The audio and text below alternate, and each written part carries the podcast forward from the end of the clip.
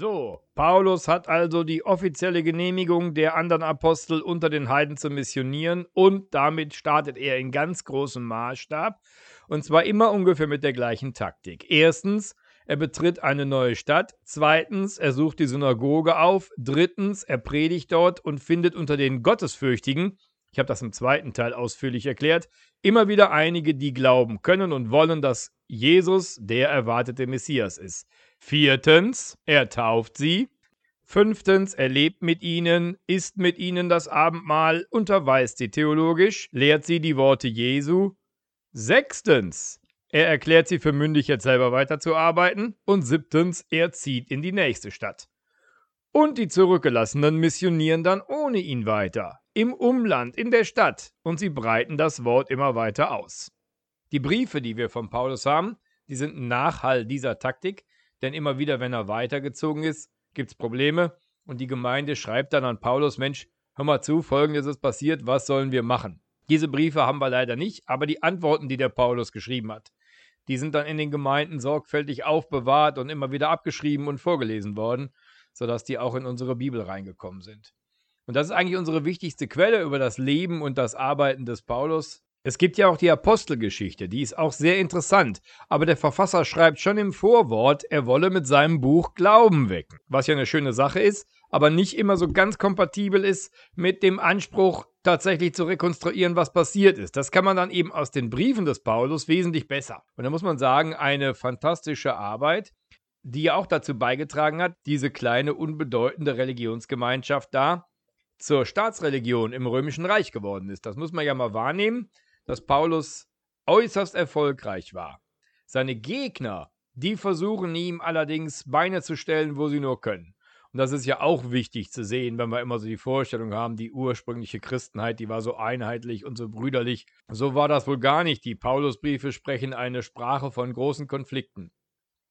Es gibt da zum Beispiel Leute, die kommen in die Gemeinden, wenn der Paulus weg ist und sagen, hat der Paulus euch nicht beschnitten? Komisch, das äh, macht er aber woanders schon. Und dann schreiben die wieder an Paulus und sagen, Mensch, Paulus, was hast du uns erzählt? Woanders machst du Beschneidung? Und Paulus schreibt dann zurück und sagt, ich habe keine Beschneidungen vorgenommen an Heiden. Noch nie. Wenn die das behaupten, so mögen sie sich doch selber verschneiden lassen. Ihr wisst, es gab immer wieder mal Unfälle. Beim Abschneiden der Vorhaut wurde mehr abgeschnitten. Das ist das sogenannte Verschneiden. Oje, Paulus wünscht also an dieser Stelle seinen Gegnern diesen schrecklichen Unfall. Naja, also wir alle sind Menschen, auch der Paulus offenbar, und hat da mal seine Emotionen nicht so im Griff.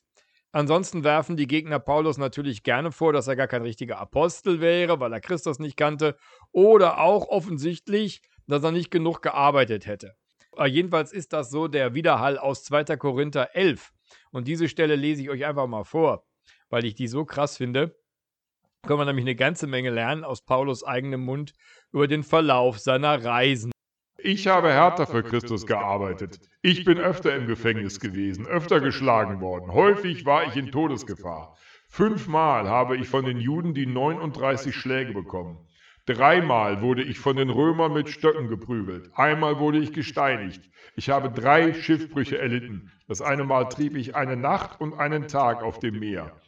Auf meinen vielen Reisen habe ich Hochwasser und Räuber erlebt. Juden und Nichtjuden haben mir nachgestellt. Es gab Gefahren in Städten und in Einöden, Gefahren auf hoher See und Gefahren bei falschen Brüdern. Ich hatte Mühe und Not und oftmals schlaflose Nächte. Ich war hungrig und durstig. Oft hatte ich tagelang nichts zu essen. Ich fror und hatte nichts Warmes anzuziehen. Ich könnte noch vieles aufzählen, aber ich will nur noch eins sagen. Die Sorge um alle Gemeinden, die mir täglich zu schaffen macht. Krass, oder? Ich sage immer zum Spaß, wenn davon die Hälfte stimmt. naja, so war das Leben des Paulus. Wie war sein Ende? Das wissen wir nicht genau. Das letzte, was von ihm berichtet wird, ist, dass er gefangen nach Rom geführt wird. Ist er dort zu Tode gekommen? Wir wissen es nicht. Das ist im Reich der Legenden. In der Bibel steht da jedenfalls nichts drüber. Was können wir uns merken von der ganzen Geschichte? Was nehmen wir mit in unsere Situation 2021? Ein überaus erfolgreiches Modell, Kirche voranzubringen. Da ist der Theologe, der geht hin und macht die anderen fit, bis sie selber arbeiten können für das gute Werk. Und dann geht er weiter und macht wieder Leute fit. Ist das vielleicht in einer Kirche, die sich mittelfristig nicht mehr so viele Pfarrer leisten kann, eine Idee? Das war's für heute. Mit der ganzen Paulus-Reihe sind wir auch fertig. Ich bitte euch nochmal um Rückmeldung. Ich sehe immer die Zahlen von meinen Hörern und freue mich. Ich höre aber gar nicht, da könnte besser sein, das könnte schlechter sein. Seid mal so lieb und meldet euch gerne auf der Facebook-Seite Bibelgeschichten kühn erzählt. Natürlich auch gerne per Mail oder per Brief oder wie auch immer. Ich freue mich drauf. Tschüss.